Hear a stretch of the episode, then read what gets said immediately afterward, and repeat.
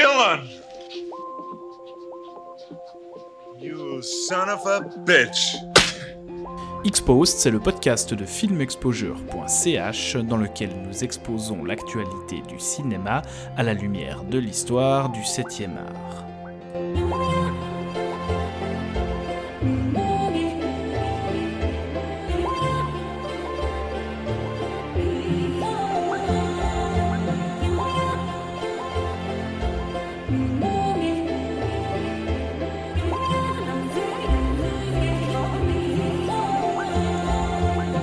Cette fin d'année est toute particulière puisqu'elle marque la fin d'une décennie et on le sait, les cinéphiles aiment bien les tops, les listes, etc. D'ailleurs, vous pouvez normalement déjà trouver le top 10 de la décennie qui vient de s'achever de chaque rédacteur de filmexposure.ch sur notre site. Et avec Seb Alex, on s'est dit qu'on ne pouvait pas passer à côté de l'occasion d'enregistrer un numéro spécial dans lequel on prendrait notre temps pour chacun à tour de rôle vous parler d'un des films qui nous a le plus marqué pendant cette décennie. Bienvenue dans Exposed, épisode spécial coup de cœur 2010-2019. Et pour parler de tout ça, j'ai avec moi donc Seb et Alex. Salut les gars. Salut Thomas. Salut Thomas. Would you like to know more? On va donc commencer ce top par euh, toi, Alex, qui a choisi un film de Choyark. C'est exact, donc la bataille de la montagne du tigre, The, Taking of Tiger Mountain en anglais, réalisé par Choi York, est sorti donc euh, en 2014 euh, en Chine. Alors pourquoi j'ai choisi celui-là? Parce que euh, je pense qu'il est important dans le sens où euh, Choi Ark, c'est quand même la figure euh, première de la nouvelle vague hongkongaise. En tout cas, l'un des réalisateurs les plus reconnus à l'international de ce mouvement artistique à Hong Kong des années donc 70 aux années 90. Et surtout un réalisateur à l'aura, à l'héritage et à l'influence qu'il est impossible donc de débattre aujourd'hui. Et donc, euh, pourquoi ce film en fait? Parce que ce film, c'était euh, vraiment la, première fois qu'il rentrait dans le nouveau paradigme de production en fait du euh, grand cinéma populaire chinois. Donc, il y a eu Détective D, hein, mais c'était en fait beaucoup moins ouvertement politique que euh, la bataille de la montagne du tigre. Donc euh, ce film, c'est un film qui euh, s'intéresse à des événements qui se sont passés pendant la guerre civile chinoise et qui a un cahier des charges. C'est un cahier des charges parce que ça a été produit par le Parti communiste qui voulait donc un film fédérateur autour des valeurs communistes de la Chine. Et donc comment s'inscrit Choyark par rapport à cette approche? Est-ce que euh, donc c'est un événement important parce que la question c'est est-ce que il a cédé à euh, toutes euh, les, exigences en fait de ses producteurs ou est-ce qu'il a réussi à conserver son intégrité dans ce cadre donc c'est un peu c'est assez important je pense de revenir un petit peu sur le, contexte historique en fait c'est que donc à l'époque de la guerre civile chinoise il y avait une opposition féroce entre le parti communiste et son adversaire le Kuomintang euh, nationaliste. Donc euh, le Kuomintang, en fait, il était euh, allié, donc, enfin en tout cas soutenu par les États-Unis. donc il recevait de, de, l'argent et des ressources de la part des États-Unis qui voulaient la victoire du Kuomintang sur le Parti communiste, évidemment, donc pendant le début de la guerre froide. Euh, Donc le Kuomintang, c'est en fait le, parti de Chiang Kai-shek. Exactement, Chiang Kai-shek. Qui, a dû, qui a dû s'exiler ensuite à Taïwan. Et oui, mais ça, c'est pour ça que Taïwan revendique. Ah, mais après les événements du film, plus, plus, tard. Ouais, ouais, tout à fait. Ouais, ouais, ouais. Euh. Mais pour situer, en fait, le Kuomintang, c'est quelque chose qui, qui existe encore aujourd'hui à Taïwan qui est un parti politique, le parti qui veut en fait rejoindre la Chine parce qu'il prétend toujours euh, obtenir la Chine de droit. Euh, être le parti légitime de la Chine, ou être la Chine légitime. Exactement. Donc euh, en fait à l'époque le Kuomintang il contrôlait surtout les villes et le parti communiste avait beaucoup le soutien en fait de la population paysanne qui au final en fait constituait la majeure partie du pays. Et donc en fait ce, que Choyark doit mettre en scène c'est cet affrontement entre les paysans qui utilisent des techniques de guérilla et qui donc des, combattants qui jouissaient donc de, soutien des civils contre des forces. Euh, en fait, dans son film, en fait, il, transforme les méchants donc euh, du Comutant en espèce de, de vilain de, euh, de, comic book avec un antagoniste d'anthologie et il veut donc il, est obligé de tracer cette ligne en fait extrêmement démarquée entre les deux, deux oppositions. Et donc Yang Zirong, qui est le, héros de l'histoire, enfin, ou l'un des héros de l'histoire, euh, qui, mène ses camarades euh, dans, sa bataille contre les forces nationalistes, c'est lui qui représente l'unique poche de résistance, en fait, face à, l'envahisseur euh, occidental. Donc c'est un espèce de, film qui veut se présenter comme récit mythologique, habité de forces, donc qui sont des forces abstraites, en fait, le- le- les idéologies communistes et nationalistes qui sont en opposition et qui doit glorifier les exploits des héros populaires communistes.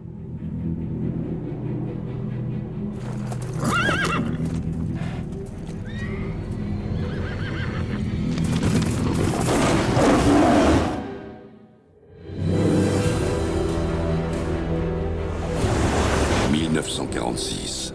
Un an après la défaite du Japon, la Chine sombre dans une terrible guerre civile.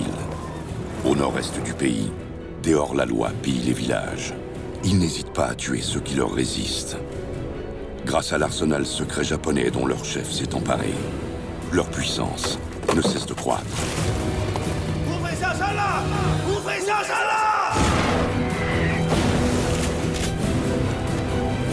Le- la bataille de la montagne du Tigre, c'est euh, c'est une adaptation d'un roman qui s'appelle Tracks in the Snowy Forest, qui date de 57, et qui en fait, c'est euh, à la fois une espèce de, de légende euh, à la, à la Water Margin ou euh, Journey to the West, qui sont des espèces de récits mythologiques fondateurs en fait de la culture chinoise.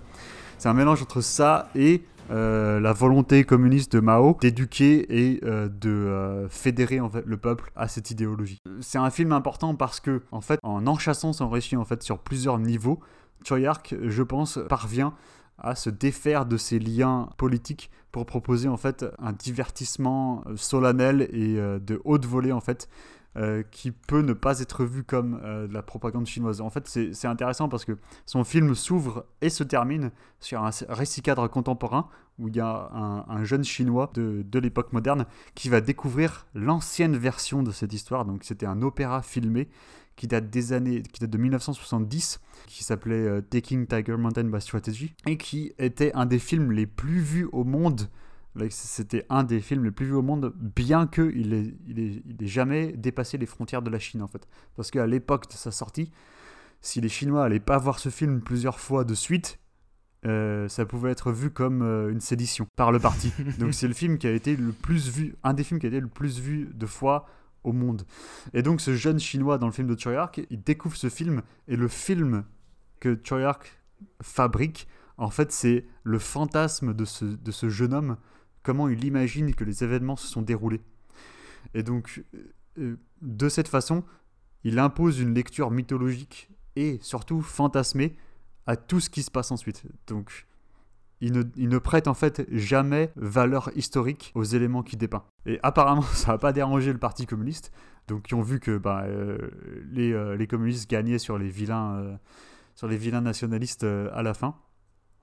Et donc, en parallèle, euh, qui réussit à, voilà, à livrer un, des blockbusters les plus réjouissants euh, de cette décennie, à, mon sens, où il y a des scènes d'action euh, absolument renversantes.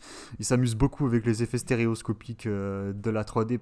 Parfois, peut-être, il va un peu loin avec ce qu'il essaie de faire avec les ralentis et les, des, ces espèces de bullet time. Un- moi, c'est un, un des plus beaux films en 3D que, que j'ai vu. J'ai eu l'occasion de le voir en 3D chez moi. Je- c'est- moi, je suis d'accord. hein, c'est un- c'est c'est une des, des meilleures expériences 3D de la décennie. Euh, cela dit, en raison en fait de ces limitations budgétaires, je pense, il y a quelques scènes où on sent les limites euh, de ce Ah qu'il Bon, peut ça, c'est des, limites, c'est des limites techniques, mais artistiquement, tu sens que la 3D Non, non, est je suis jamais un ouais. alibi, est jamais un prétexte, et qu'elle est, que toute la mise en scène Ouais, est pensée en fonction du relief.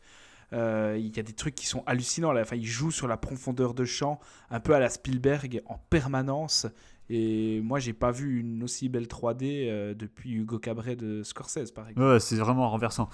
Et euh, je on va pas y passer euh, des heures, mais il y a juste cette scène euh, qui conclut le film. En fait, en fait c'est marrant parce que le récit cadre se conclut et Choi Ark revient quand même en fait à son, à son aventure pulpy dans l'esprit du, du jeune homme en octroyant à ses personnages une conclusion euh, qui n'appartient pas en fait euh, au récit historique. C'est un truc totalement euh, imaginé par, par ce personnage du jeune homme.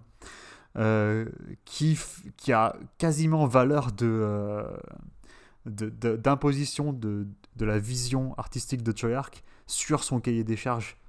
C'est Treyarch qui reprend le contrôle totalement et qui dit ah euh, vous pensez qu'on allait finir euh, sur cette conclusion Eh ben non en fait moi, moi je finis sur euh, mon énorme scène d'action euh, euh, ultra immersive euh, parce que c'est ça c'est ça le film en fait C'est pas euh, c'est pas un, plaidoyer euh, en faveur du parti communiste mon film c'est ça. Bon, et puis il y a, y, y a ce truc génial à la fin avec, euh, avec cette double fin, où euh, enfin, ça rejoint ce que tu disais avant, avec le, le fait que l'histoire est complètement fantasmée, où il te raconte une fin, puis ensuite Ah ouais. il te raconte une deuxième. Mais je pense que ça fait partie de son processus narratif qui, euh, qui veut en fait miner Ouais, ouais. euh, l'aspect euh, l'aspect historiographique de l'entreprise. Qui, qui- parce que c'est ce que veut faire Mhm. le Parti communiste. hein. Et les, dans les films qu'ils ont produits, il y a des trucs genre euh, la naissance d'un parti ou des, des trucs comme ça qui ont, qui ont été produits juste avant euh, le Treyarch, quelques années avant, et qui sont euh, des espèces de pamphlets politiques euh, qui n'ont rien à voir avec le grand cinéma de divertissement que propose, euh, que propose Treyarch. Donc la bataille de la montagne du tigre de Choyark, le réalisateur hongkongais à qui on doit notamment The Blade ou Time and Tide ou deux films américains avec Jean-Claude Van Damme que vous connaissez sans doute, Double Team et Piège à Hong Kong, qui est, je partage tout à fait l'avis, certainement un des plus grands films d'action et d'action historique de la décennie. Et on passe maintenant à ton choix, à toi Seb, le gros film qui a fait la décennie. Alors je sais pas si c'est le gros film qui a fait la décennie, mais euh, moi je vais m'arrêter sur euh, Gravity de Alfonso Cuarón, euh, qui est ce film, ce film dans l'espace où on, retrouvait Sandra Bullock et George Clooney en, en astronaute qui étaient en mission de euh, en mission de réparation du satellite Hubble. Et euh, en fait, durant la, durant la mission, euh, un peu ailleurs autour de la planète, il y a, euh, je sais plus trop ce qui se passe, t'as un satellite qui explose, qui projette des dégâts qui arrivent sur eux à une, à une vitesse invraisemblable et qui fait... En fait, ils se prennent des, ils se prennent des débris qui tournent en orbite autour Ouais, c'est ça, Terre. exactement. Ils ont... Ils ont euh, Enfin, on extrapole la question des déchets spatiaux qui sont tellement nombreux qu'ils viennent euh, écraser la, la station. Voilà, puis du coup, ça les, ça les, ça les propulse en fait euh, à distance de, du satellite et de leur navette qui a été de toute manière abîmée euh, au-delà de toute réparation possible. On se retrouve avec ces deux, euh, ces deux astronautes, elle qui, euh, qui sort pour la première fois de sa vie en fait dans l'espace et lui qui, euh, qui effectue sa dernière expédition avant la retraite. Les deux se retrouvent, euh, se retrouvent tout d'un coup euh, expédiés à distance de leur vaisseau. sans avoir la moindre, la moindre possibilité de retour sur Terre. Ils sont dans leur, dans leur petite combinaison. Et, puis là, ils dérivent, quoi. Puis du coup, on les suit, on les suit dans ce, dans ce survival, dans le lieu le plus hostile qui, qui soit, où très vite, en fait, euh, d'un duo, euh, on va se retrouver avec une seule personne qui va devoir, euh, qui va devoir se dépasser euh, comme jamais, quoi.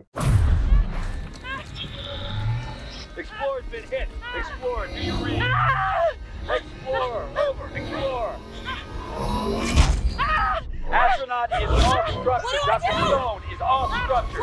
Dr. Stone. You must detach. If you don't detach, that arm's gonna carry you far. Listen to my voice.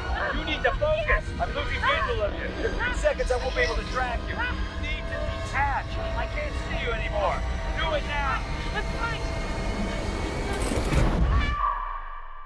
Si j'ai si j'ai euh, si j'ai retenu ce film en fait c'est euh, c'est pour une raison assez simple c'est parce que je pense que sur les, les dix dernières années ça doit être un des rares films que je suis allé voir en salle plus d'une fois. Sauf erreur je l'ai vu trois fois en l'espace de deux semaines.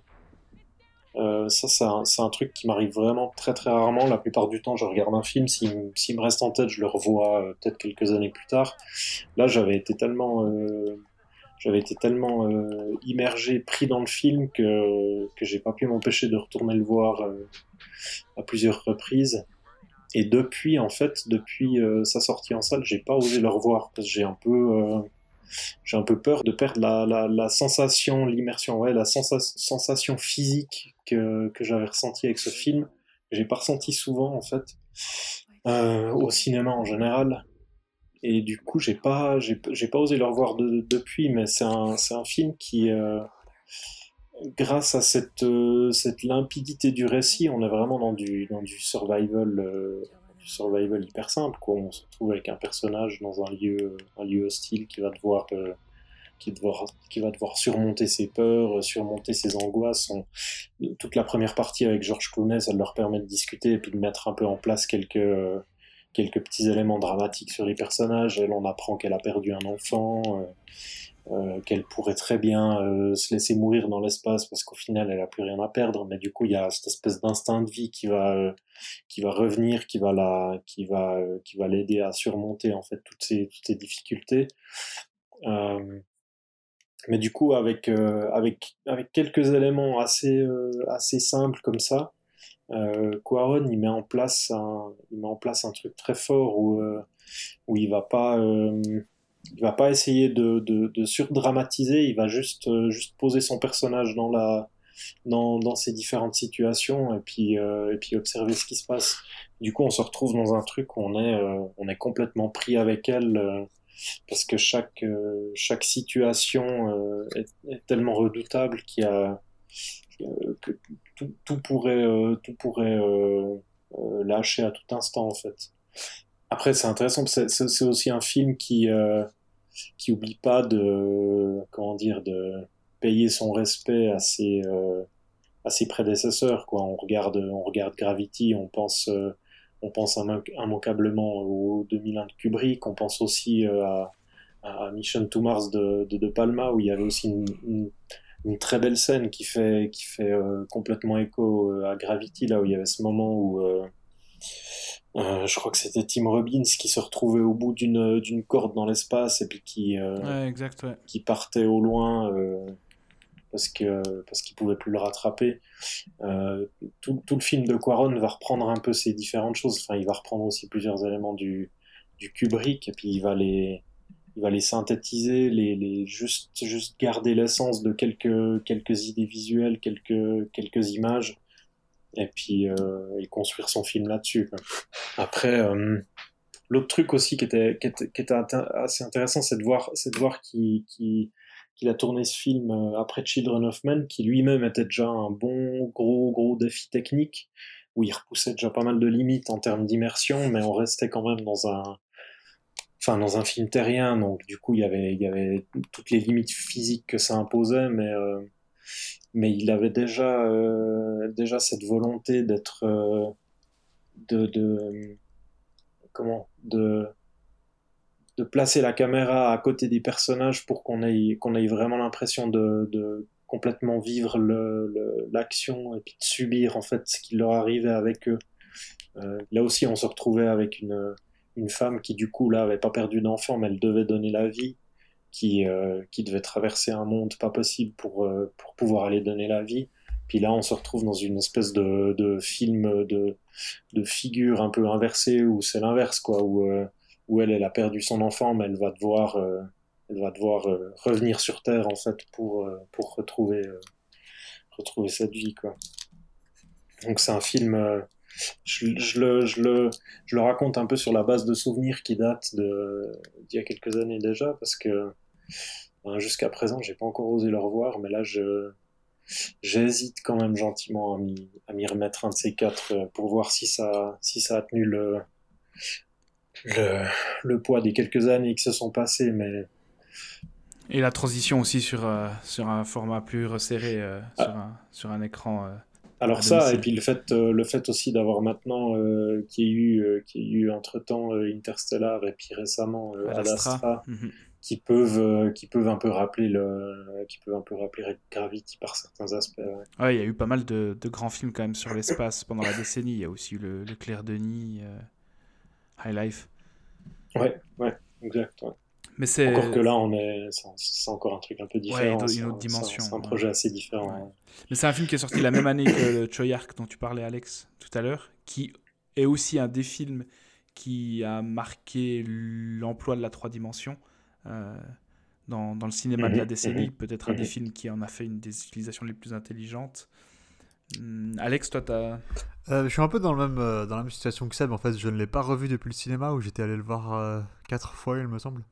Euh, parce que, euh, pareil, j'ai pas envie de, de, de vivre une, une expérience moins immersive que celle que j'ai vécue au cinéma avec. Gravity, en fait. Ouais, exactement. Euh, mais c'est un film, ouais, c'est un film qui est techniquement euh, monumental, phénoménal, et qui est plus riche euh, dans son écriture que certains veulent bien l'entendre en fait. Euh, euh, je vais renvoyer vers une analyse absolument fascinante d'Aurélien Noyer, qui, De, monsieur, de Monsieur Bobine. Monsieur Bobby Noyer, donc qui avait été qui avait été écrit par euh, Aurélien Noyer. Euh, donc, euh, sur la vidéo de Monsieur Bobine, ils expliquent tout et il avait aussi publié un article très très approfondi sur Capture Mag. Un peu, un peu après la sortie, où il revient en fait sur une espèce d'analyse symbolique des symboles alchimistes en fait utilisés dans le film. Ça donne une dimension vraiment très très recherchée et, et, et très intrigante en fait un film qui d'apparence euh, pourrait paraître euh, simpliste dans son déroulement, Mhm. alors qu'il ne l'est pas forcément. Ouais, c'est c'est le film de la décennie euh, auquel on a reproché sa simplicité euh, du récit. Un peu avec, euh, avec Mad Max Fury Road, c'est peut-être les deux films auxquels on a reproché ça, euh, une forme de simplicité dans la narration et dans le récit.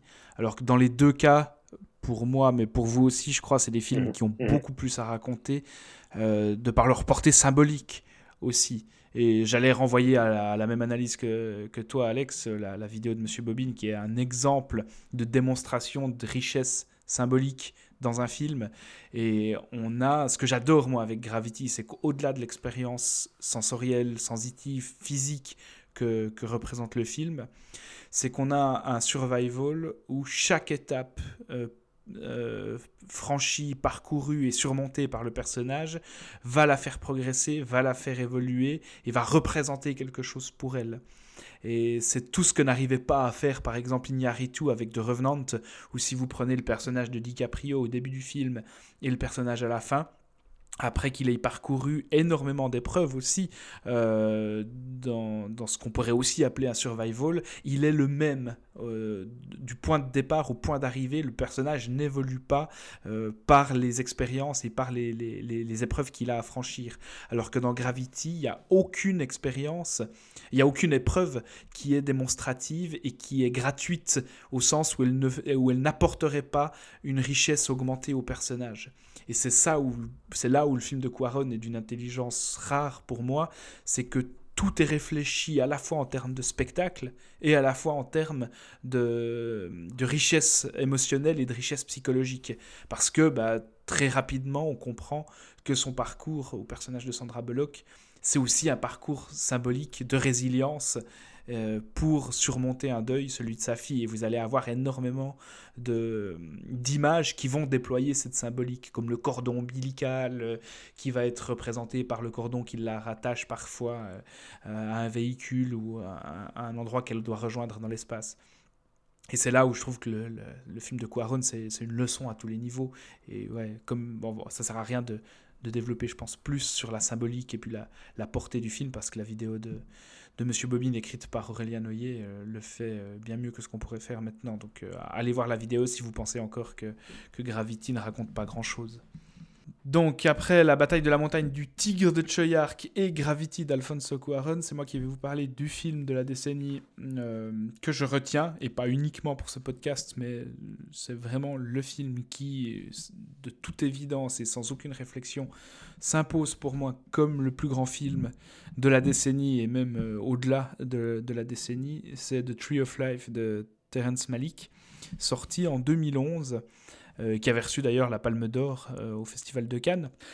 Et euh, The Tree of Life, c'est donc le cinquième film de Terrence Malick, après Badlands et Les Moissons du Ciel, qu'il avait réalisé dans un premier temps, la première partie de sa filmographie, pour ensuite revenir euh, des décennies plus tard avec La Ligne Rouge et Le Nouveau Monde. Et il revenait en 2011 avec ce film qui est certainement le film somme euh, de Malik, peut-être le plus gros morceau de sa filmographie, qui est une œuvre totale euh, selon moi. Alors qu'est-ce que ça raconte The Tree of Life? C'est l'histoire d'une famille américaine, une famille de, Texans dans les années 50. Le père est joué par Brad Pitt et la mère par Jessica Chastain. Euh, et on va se concentrer sur la figure d'un des fils euh, de, cette famille, puisque la famille a trois enfants. Et on va suivre le personnage de Jack, qui euh, va être interprété quelques années plus tard par Sean Penn quand il sera adulte. Et en fait, cette famille, d'emblée, le film s'ouvre pratiquement là-dessus, est frappée par un deuil, puisqu'on apprend la mort d'un des trois enfants de la famille.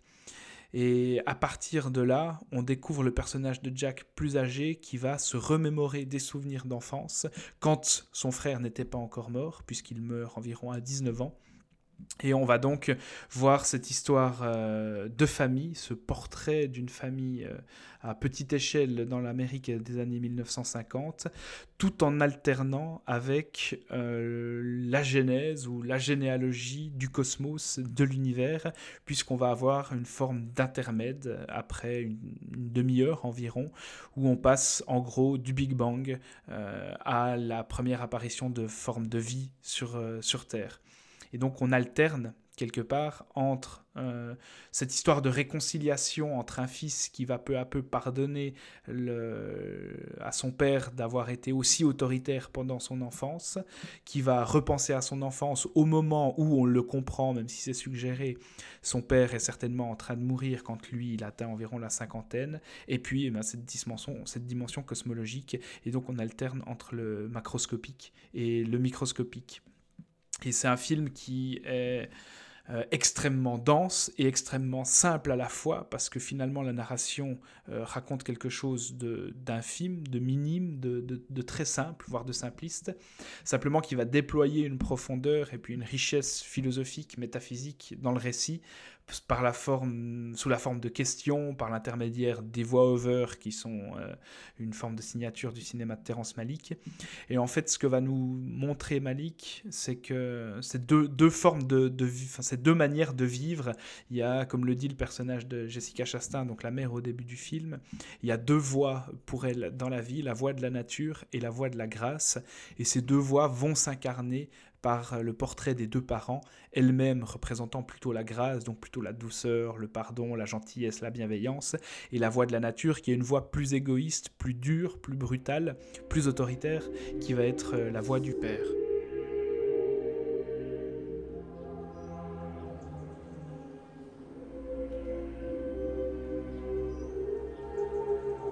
The man's taught us there are two ways through life.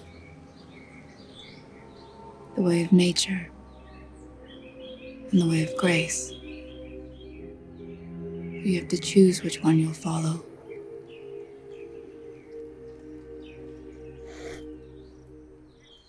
Tout le film est en fait, selon moi, bah, l'évocation de souvenirs de ce personnage de Jack au moment où son père va mourir et vont le mener jusqu'à un point où il va pardonner euh, la dureté de son éducation et le caractère autoritaire de son père.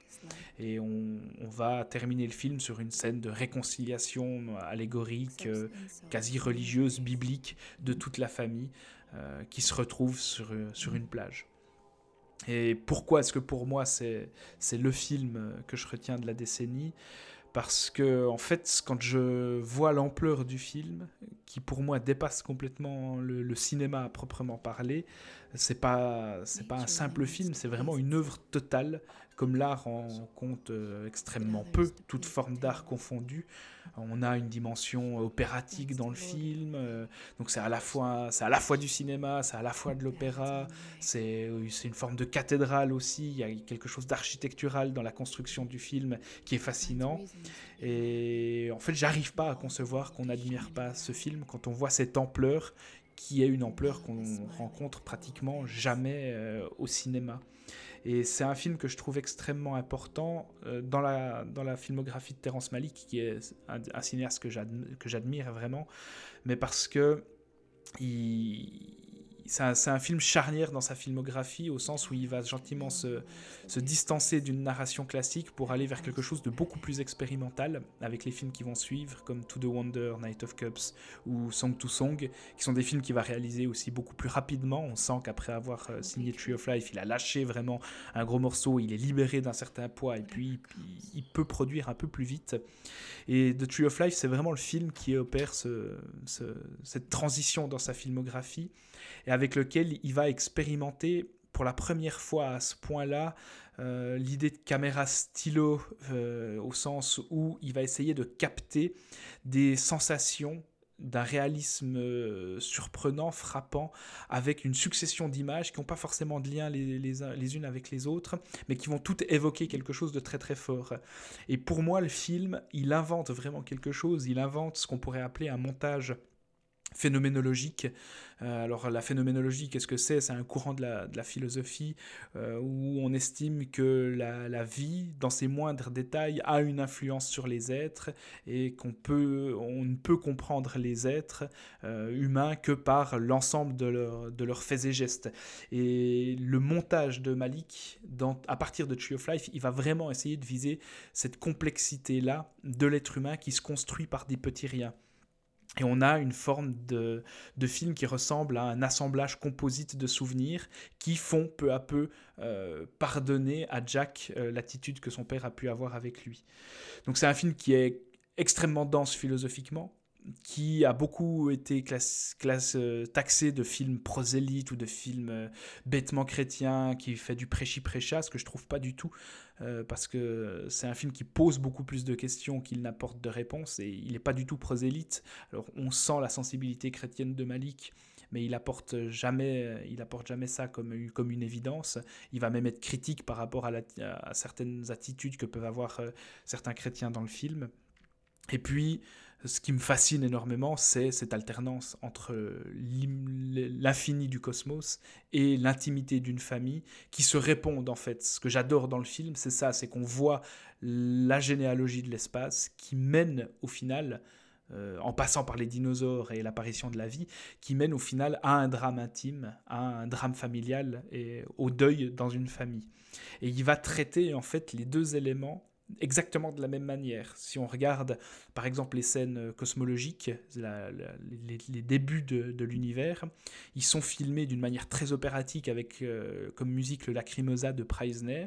Et si vous regardez après les scènes familiales, les, espèces de, de captations de, scènes très réalistes dans la famille, comme par exemple quand les enfants jouent dans des champs, il va les filmer de la même manière en, en les mettant aussi en musique comme, comme on le ferait dans un opéra, par exemple avec la Moldau de Smetana. Et les deux ont autant d'importance et les deux résonnent exactement de la même manière. Et moi, c'est un film qui, quand je l'avais vu pour la première fois au cinéma, euh, m'avait vraiment donné des, procuré des décharges émotionnelles très très fortes, justement par le réalisme de ce qu'il arrive à, décrire. Et je me revoyais, euh, pas forcément dans des scènes précises, mais je, me, je ressentais les émotions que je pouvais avoir quand j'avais, quand j'ai été enfant et que je jouais euh, avec mon frère ou avec des amis dans les champs, etc. Donc il, il capte quelque chose d'essentiel par rapport à la vie. Come here. All right, now come back here, son. Stay out of there. That's the Spencer's yard, okay? You see this line? Let's not cross it. You understand? Hmm? You understand? You see this line? Look at here. Look here.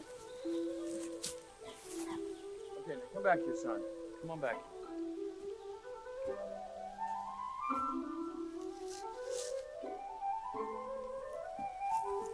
Stay out of there.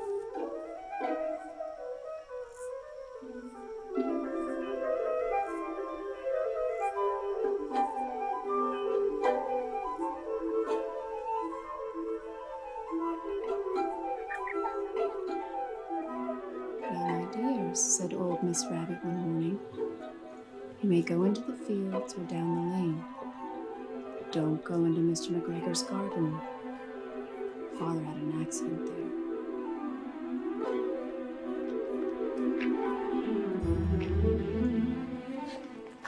That's where God lives.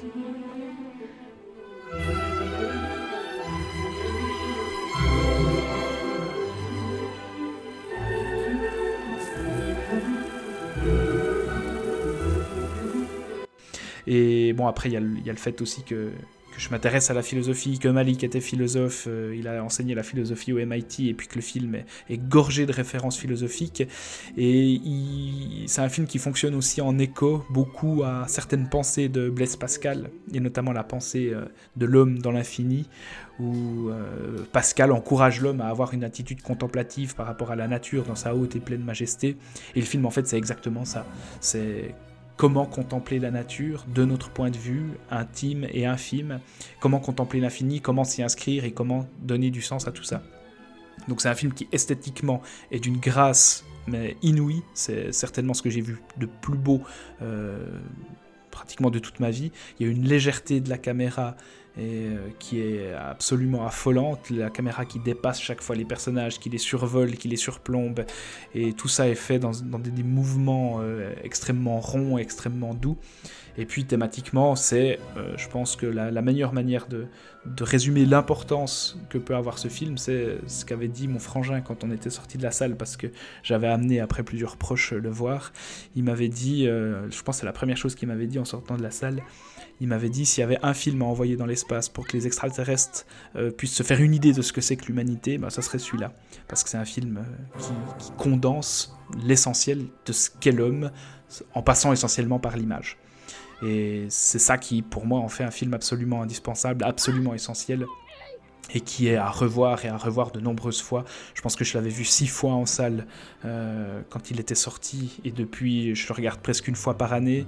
J'ai vu aussi la version longue qui, qui a été éditée par Criterion il y a un ou deux ans maintenant, qui a presque 40 minutes de plus, mais qui pour moi n'est pas du tout indispensable, parce que la version de 2h20, 2h19 se suffit amplement et, est d'une perfection absolue. Donc euh, la version longue peut valoir la peine si vous voulez voir un peu de, un peu de rab de, de Tree of Life, parce qu'on on sait qu'il y avait un montage de 6 heures qui existait dans un premier temps, mais la version sale est, est déjà amplement suffisante. Donc voilà, pour moi, un des plus grands films de tous les temps, donc forcément un des plus grands films de cette décennie. Et euh, du coup, t'aimes bien? Écoute, ça va, ça va, c'est pas mal. Ça va, c'est- je préfère, euh, je préfère Snatch. Euh, T'enverrais pas Death Race 2000 dans l'espace? Bon, vous, toi, Seb? Oh, putain, euh, faut passer derrière ça maintenant. Euh, Tree of Life. Non, écoute, je l'ai vu une seule- je l'ai vu- en fait, je l'ai vu une seule fois au cinéma. J'ai essayé de me remémorer euh, si je l'avais revu depuis. Euh, mais en fait, j'ai- j'ai j'ai adopté un, un comportement là ces dix dernières années. C'est que, enfin, je, je dis dix dernières années grosso modo, c'est que plupart du temps, quand, une fois que j'ai vu un film, euh, enfin, j'essa- j'essaye toujours de, de jamais revoir des films que j'ai déjà vus, ou alors très rarement, ce qui fait que je l'ai vu une fois au cinéma, puis du coup, je l'ai pas revu depuis. Cela dit, euh, ça fait partie de ces films où je garde, je garde des, des souvenirs, des images hyper précises en tête. Enfin, toute la partie, euh, toute la partie du Big Bang, de la, de la, de la- de l'apparition de la vie, de la, enfin, cette espèce de, cette espèce de, de grande, de grosses séquences euh, du milieu du film euh, euh, m'avait bien marqué. Enfin, j'aimais bien ce que tu disais. C'est d'ailleurs un des trucs que, que, que j'aimais énormément à propos de ce film, puis qu'on ressentait déjà un peu dans la ligne rouge, même si euh, il le montrait pas encore complètement. C'est qu'il y avait cette idée que euh, que, que, que des tout petites choses de la vie de, de personnes là où elles sont avaient autant d'importance que, que, que la, la, la, comment dire, Que l'immensité de la nature qui enfin, les que la- entoure. ouais, c'est ça, Mhm. c'est ça exactement. Il y a vraiment cette idée, mais ça c'est un truc, c'est un truc très euh, qu'on qu'on retrouve en fait un- dans plusieurs de ces films. Mhm. euh, cette idée que c'est, c'est que ça soit du, que ça soit des, des drames, des, des, des douleurs de la vie humaine, ce genre de petites choses, euh, ont tout autant d'importance que, que la somme de, de, de l'immensité de l'univers qui les entoure, en fait. Que, que tout ça a autant de valeur que, que la naissance d'une supernova ou je ne sais quoi. Mhm. Euh, ça, c'est un- enfin, pour le coup, c'est un truc que je retrouve surtout dans la, dans la ligne rouge, qui est un film que je connais, que je connais beaucoup plus parce que je l'ai déjà revu, euh, je l'ai déjà revu euh, quand même pas mal de fois. Mais euh, effectivement, après, du coup, il a, vraiment poussé euh, ces idées-là euh, enfin jusqu'à leur donner une, jusqu'à leur donner une, image en fait pour les exprimer dans le dans le Tree of Life. Après, c'est un film qui qu'il faudrait que je revoie parce que du coup j'ai j'ai pas pas un, très très grand souvenir au-delà de ça, mais je me souviens souviens qu'à l'époque j'avais quand même été été un peu agacé par plusieurs passages du film, tout ce qui concernait les les séquences avec Sean Penn m'avait laissé complètement euh, m'avait mis m'avait laissé vraiment complètement de côté. Il y avait enfin tout, tout ce que je garde en tête c'est Sean Penn qui déambule sur des escalators et euh, je crois que c'est un des trucs qui m'avait un peu euh, un peu sorti euh, sorti du film à l'époque mais euh, je, je, me souviens aussi de ces séquences ces séquences de fin sur la plage qui m'avaient pas pas autrement ému je crois que j'avais préféré les bouts où on est enfin les parties où on est vraiment avec la famille dans leur mmh dans leur réalité plutôt que dans ces dans ces moments qui, euh, qui, eux, étaient un peu plus oniriques. Bon, finalement, les, les, séquences de Sean Penn, il y en a peu. Hein, D'ailleurs, euh, lui avait été extrêmement déçu du film quand il l'avait vu parce qu'il a été énormément coupé au montage.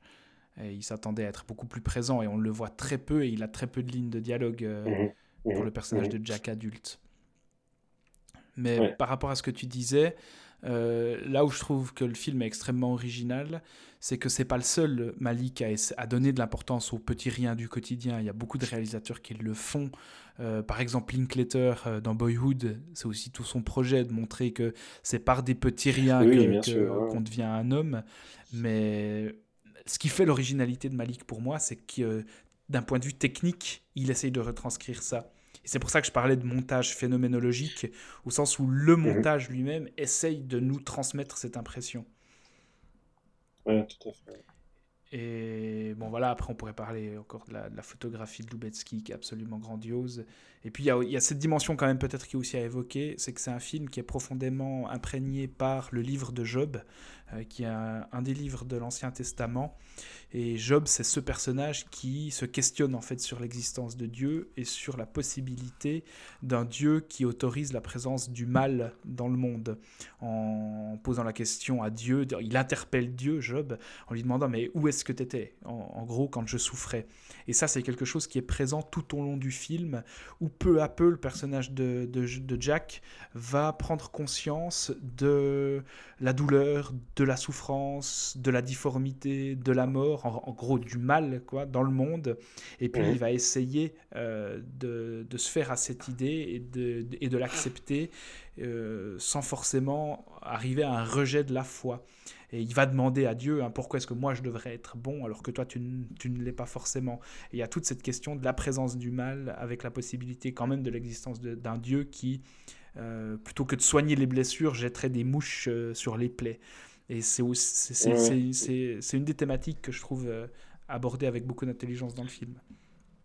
Mais, d'ailleurs, ça, c'est quelque chose qu'on retrouve aussi, enfin, qui est, qui est, déjà assez présent dans, euh, dans La Ligne Rouge et ensuite dans, euh, dans The New World, où déjà là, tu as des personnages qui, qui passent d'un monde qui est pur, que ce soit dans La Ligne Rouge, au début, tu as ces personnages-là qui, sont qui sont dans cette tribu, dans cette tribu qui est, qui est, qui est complètement épargné du monde euh, du monde euh, du monde civilisé autour d'eux euh, dans, dans le nouveau monde. Bon bah c'est plus ou moins le même programme.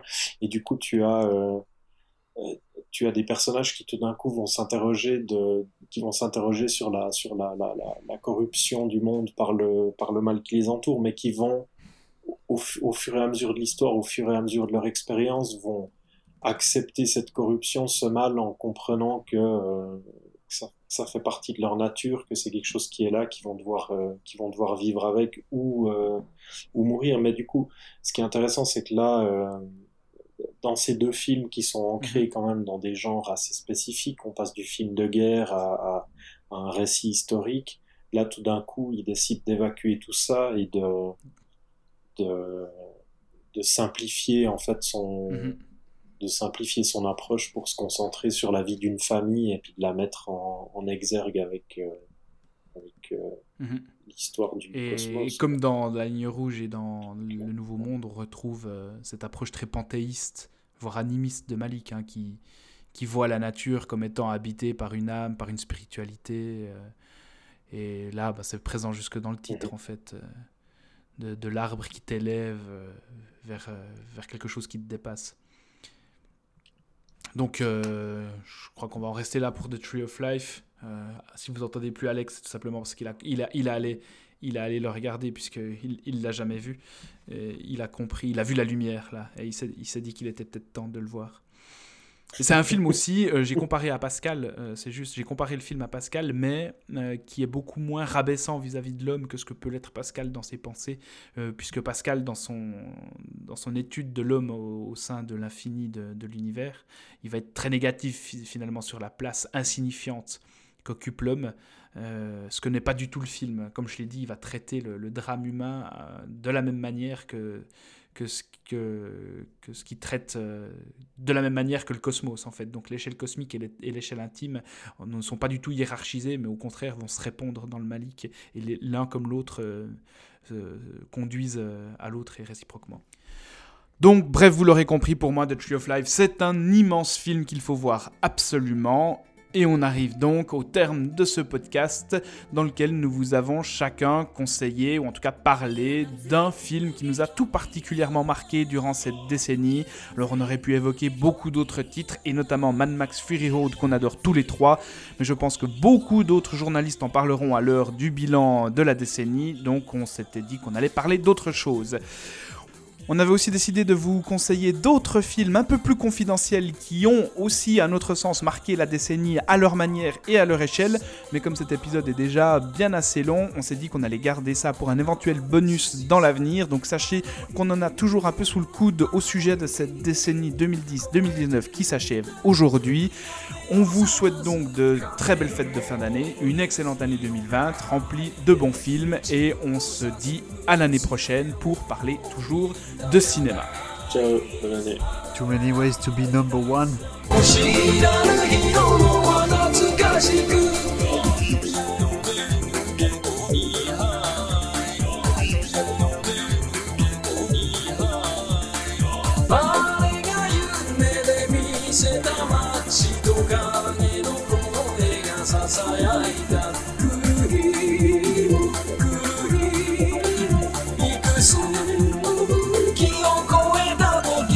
good on earth.